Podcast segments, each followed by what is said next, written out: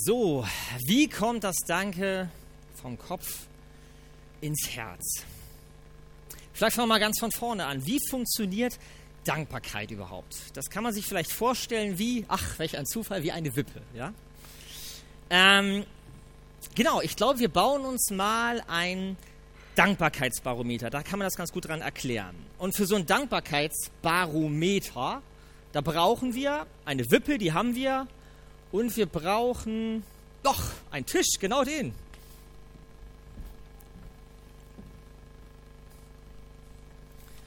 Würde ich sagen, brauchen wir diesen Tisch dafür. So. Oh, den kann ich auch gut gebrauchen. Das ist ja, den brauchen wir. Ein Pfeil für ein Barometer. Barometer ist so eine, zum Messen ist das. Ne? Genau, ein Pfeil ist ganz wichtig. Wippe haben wir. Die stelle ich schon mal hier hin. So vielleicht. So, so, so. Nee, so rum, glaube ich, oder? Ja, so, das ist besser. So. Das ist auch schon mal gut. Da fehlt noch, da fehlt eine Skala, ne, auf der man irgendwas ablesen kann. Ach, das ist ja wieder hingestellt.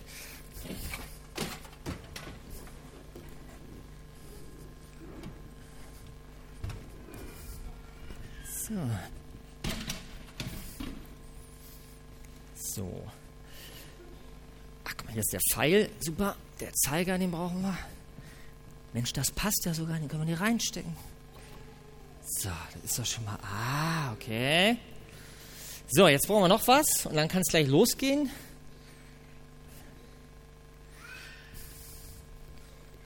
So, ich glaube, das, das würde ich noch gerne hier festmachen, weil da müssen wir gleich mal eben was abwiegen.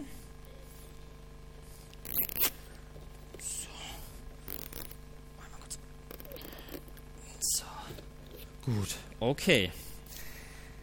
So, man sieht bei der Skala da eine Sache, ich weiß nicht, ob das alle sehen können. Da steht nicht Dankbarkeit, da steht Zufriedenheit. Und ich habe extra das Wort Zufriedenheit genommen und nicht Dankbarkeit, weil ich Danke eigentlich ein bisschen ein, eigentlich ist Danke ein ganz schön verkopftes Wort. Das Wort Danke, das kommt ja aus dem Deutschen und das kommt vom Wort Denken. Und Dankbarkeit hängt eigentlich viel mehr zusammen mit Denken als mit Fühlen. Zufriedenheit ist da was ganz anderes. Und ich glaube, mit dem Wort Danke ist es ja auch so, wir haben gelernt, Danke zu sagen, wie so eine Rechnung. Das ist etwas, was nicht übers Gefühl geht, sondern über den Kopf. Tust mir was Gutes, sage ich Danke. Und das Ganze nennen wir dann Höflichkeit. Ja, also, wir haben gelernt, dass wir Danke sagen dürfen, ohne eigentlich dankbar sein zu müssen. Das muss gar nicht zusammenpassen. Und vielleicht, ja, also ein gelernter Reflex, Danke sagen. Bei Kindern probieren wir das ja auch schon. Und ich glaube, so ein Tag wie heute, so ein Erntedank, vielleicht ist das eigentlich auch gar nichts anderes für die meisten von uns als ein gelernter christlicher Reflex, Danke sagen. Danke sagen zu müssen bei Gott für all das, was er tut. Gründe dafür gibt es genug. Paulus sagt an der Stelle in Kolosser 3, werdet dankbar. Also in der Bibel finden wir nicht den Satz, lernt Dankbarkeit, lernt Höflichkeit, den gibt es auch in anderen Stellen. Aber im Zusammenhang mit Danken geht es nicht darum, Danke sagen zu lernen, sondern Paulus sagt, werdet dankbar. Also seid dankbar. Es gibt einen Unterschied zwischen Danke sagen und dankbar sein. Ist die Frage, ob der Unterschied so wichtig ist, ob Lukas Frage so wichtig ist, ob es nicht reicht, dass es im Kopf ankommt. Muss es mal wieder ins Herz. Das ist ganz spannend. Die moderne Psychologie, die gibt uns nämlich äh, einen kleinen Hinweis. Die hat nämlich vor Jahren schon die Dankbarkeit ganz neu entdeckt für sich. Ich meine jetzt nicht die fromme Psychologie oder Wissenschaft, sondern die säkuläre. Also es geht nicht um christliche Werte, sondern die Forschung hat festgestellt, Dankbarkeit ist ein totales Potenzial. Und es geht auch nicht Dankbarkeit, bei Dankbarkeit um Höflichkeit, sondern die Forschung und Medizin hat wirklich festgestellt, Wer Dankbarkeit als Lebensstil, als Grundeinstellung hat für sich, der lebt gesünder. Der ist sogar weniger krank. Das kann man messen, unabhängig vom Einkommen. Und es gibt mittlerweile auch ganze Crashkurse, Trainingsprogramme. Es gibt sogar eine App, eine Danke-App, mit der man jeden Tag üben kann, dankbar zu werden. Kein Scherz, gibt es wirklich. Und man merkt nicht nur, dass das ein positiver Effekt ist, die Forschung merkt sogar, die Medizin, dass das Gegenteil auch ein Problem ist. Also wer nicht Zufriedenheit oder Dankbarkeit oder Zufriedenheit erlebt für sich, ist anfälliger, ist auch öfter krank. Also, Dankbarkeit, Zufriedenheit als eine positive Kraft. Welche Auswirkungen Unzufriedenheit hat und dass es nicht nur darum geht, wer ein bisschen unzufrieden ist, der ist ein bisschen muffelig und unsympathisch, das ist ja die eine Sache. Bei Unzufriedenheit geht es eigentlich nochmal um was anderes.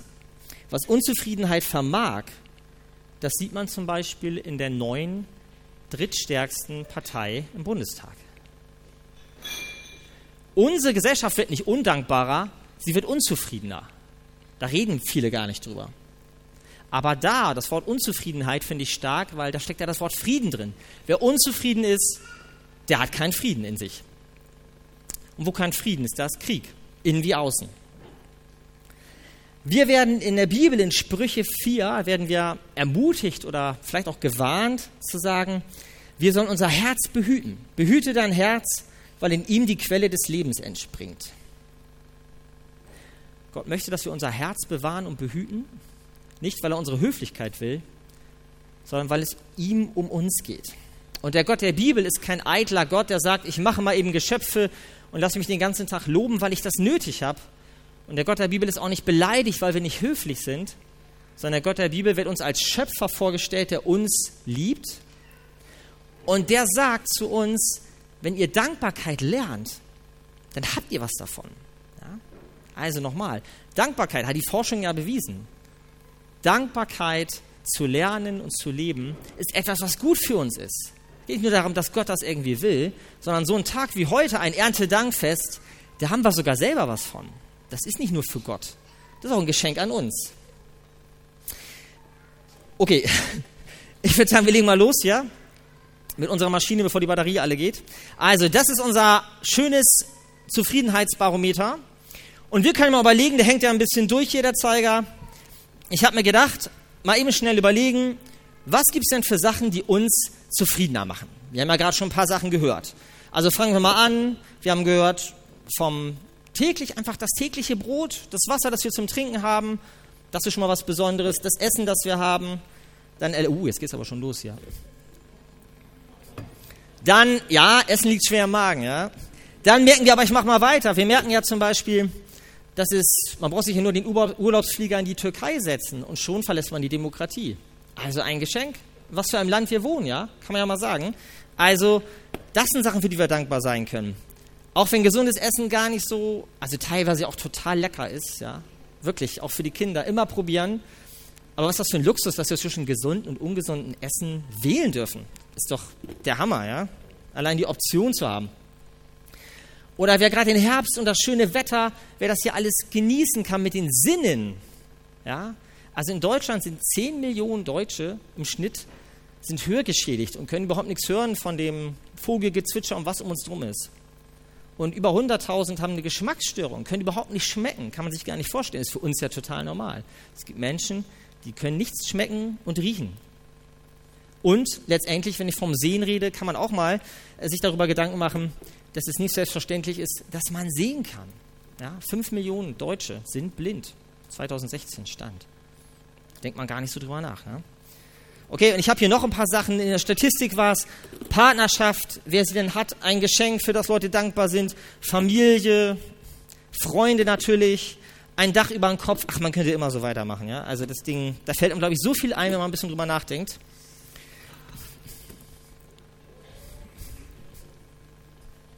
Alles im Griff hier. Eigentlich müsste ja unser Herz zerplatzen. Ja? Wir merken ja schon, der Zeiger, der kann das ja gar nicht mehr anzeigen, wie zufrieden wir eigentlich sein müssten. Und das war ja auch der Punkt von Lukas. Also wir wissen doch eigentlich, der Korb ist voll, wenn wir darüber nachdenken.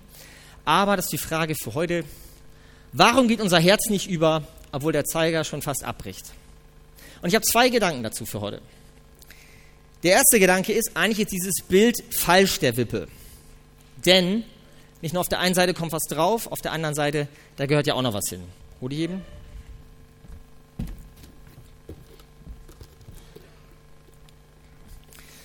Hier brauchen wir auch noch mal einen Bottich.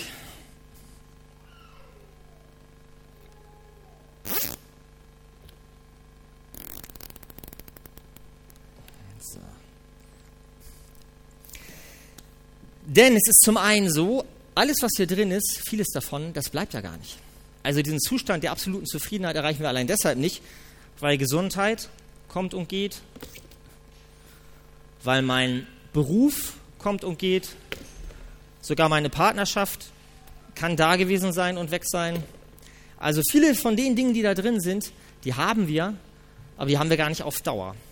Und auch wenn man es noch gar nicht sieht, man merkt schon, auch das fängt schon an, den Zeiger zu beeinflussen. Das sind aber nur Kleinigkeiten. Das eigentliche Problem ist,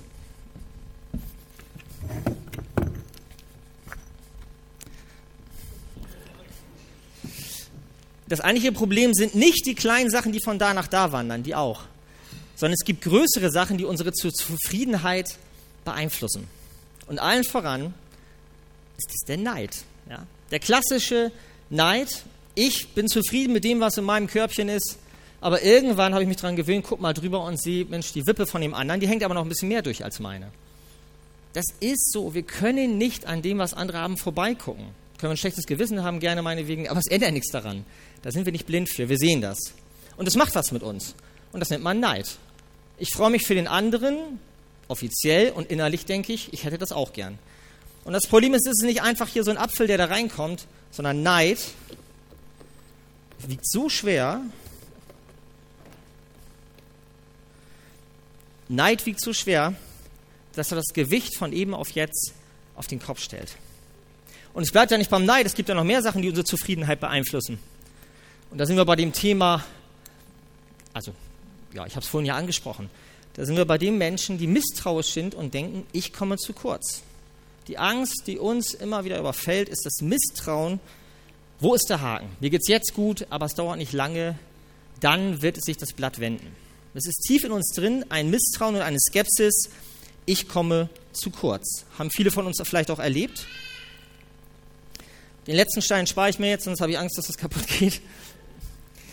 Der letzte Stein, wir haben den Neid, der uns ausmacht, und wir haben natürlich auch Verluste, die wir erlebt haben, wenn das von da nach da wandert.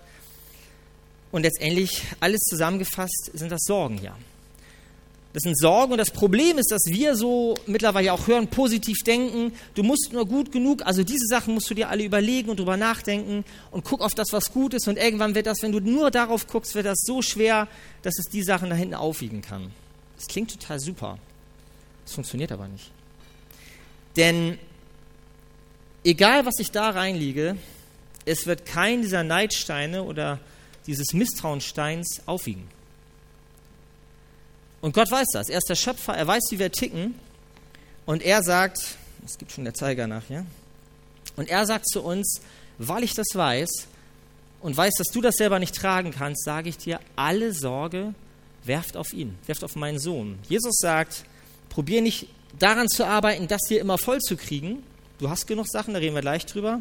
Aber allen voran, dieser eine Stein, der reicht schon und du wirst keinen Frieden erleben. Und dafür sagt Jesus, möchte ich dir helfen, dass dieser Stein, manche erleben das in ihrem Leben, dass er weggeht, dass Neid weggeht. Die meisten von uns wie ich erleben, dass er jeden Morgen an der Tür klopft. Und meine Aufgabe ist gar nicht, das Ding loszuwerden, das ist naiv, sondern jeden Tag mich daran zu erinnern, dass da ein Gott ist, der mir zuspricht, gib mir das, diese Last kannst du nicht tragen und die Last kann leichter werden. Also weg von diesem naiven, heute habe ich es verstanden, ab jetzt bin ich nur noch 100% glücklich. Das muss doch gar nicht sein, das Leben ist doch nicht so, kann man mal ehrlich sagen. Und trotzdem sagt Gott, dieses Gewicht, das du selber nicht los wirst, das trage ich für dich. Aber bring mir das. Versuch nicht, das da aufzuwiegen oder abzuwiegen. Bring mir das. Im Gebet, ehrlich, hängt vielleicht auch mit Schuld zusammen. Und auch das Misstrauen. Gott möchte uns zusprechen und sagen, das, was dich da belastet, was dich fertig macht und an manchen Stellen ähm, dir den Frieden raubt, da möchte ich dran arbeiten. Gib mir das. So, also, Gott, der uns einlädt, alle Sorge werft auf mich und dann haben wir es doch. Ich weiß nicht, wie es bei Ihnen ist. Bei mir ist es leider noch nicht ganz so. Und deshalb der zweite Gedanke. Selbst wenn diese Sachen leichter werden, es ist immer noch so, dass ich nicht erlebe, dass es dauerhaft in die Richtung schlägt. Und deshalb gibt es noch einen Fehler in diesem Bild. Und zwar ist es so, dass unser Herz, ist keine Wippe, unser Herz ist keine Wippe, sondern unser Herz ist eigentlich unser Herz ist eigentlich ein Karussell. Unser Herz ist ein Karussell, das sich dreht, keine Wippe, die ausgeglichen ist, sondern wir drehen uns um uns oder andere drehen uns, hetzen uns. Und das Problem mit so einer Wippe ist, in dem Moment, wo sie sich dreht, verschieben sich die Gewichte. Das heißt, wenn ich nicht zur Ruhe komme, kann ich gar nicht spüren, wie viel das hier wiegt, diese Danke-Seite. Und das ist eine Sache, die uns die Bibel, bei der sie uns ermutigen möchte und sagt, halte dieses Karussell an, damit du wieder einen Ruhepol und auch einen Ruhepuls bekommst. Und wenn man ruhig wird und sich das hier nicht mehr dreht, dann merke ich auf einmal, was für ein Gewicht diese einzelnen Sachen wirklich haben. Ich meine, wir wägen ja, das ist ja das Schlimme eigentlich, wir sind ja oft unzufrieden über die unwichtigen Sachen, die wir nicht haben und nicht die wichtigen Sachen. Nicht immer, oft.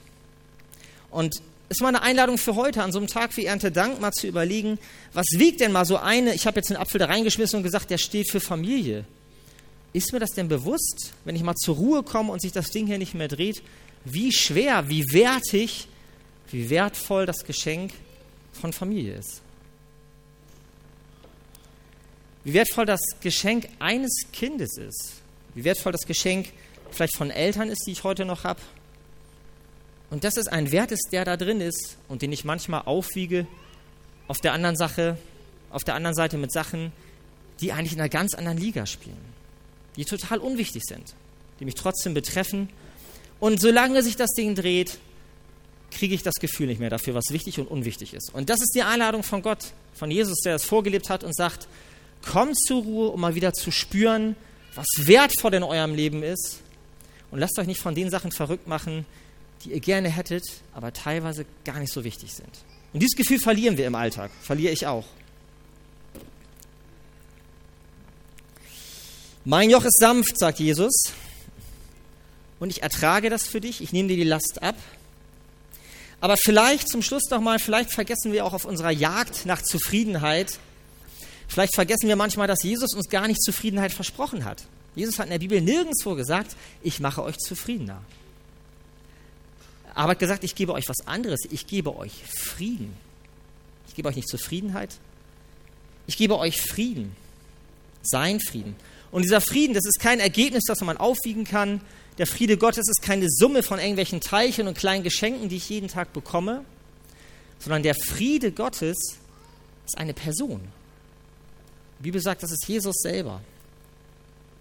Gott setzt für uns keine vergänglichen Dinge auf so eine Waage, um uns Frieden zu schenken, sondern Gott setzt seinen Sohn selber auf unsere Lebenswaage.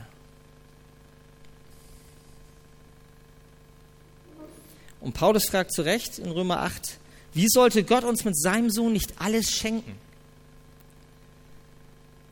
Gott schenkt uns Jesus und mit ihm schenkt er uns alles. Das ist eine Person und eine Liebe, die nicht mehr die Seite wechseln wird, die sich entschieden hat für uns.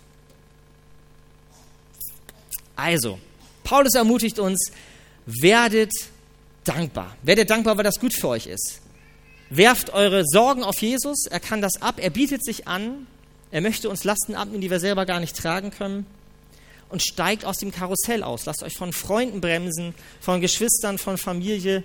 Lasst euch von Gott zur Ruhe kommen lassen, um mal wieder zu spüren. Und das wäre was für heute. Was habe ich eigentlich Wertvolles an meine Hand gegeben und weiß gar nicht mehr, wie schwer das ist. Und dann stimmt das, dass wir zugesprochen bekommen, der Friede Gottes, der höher ist als alle Vernunft, der bewahre unsere Herzen in Christus Jesus. Das wünsche ich uns.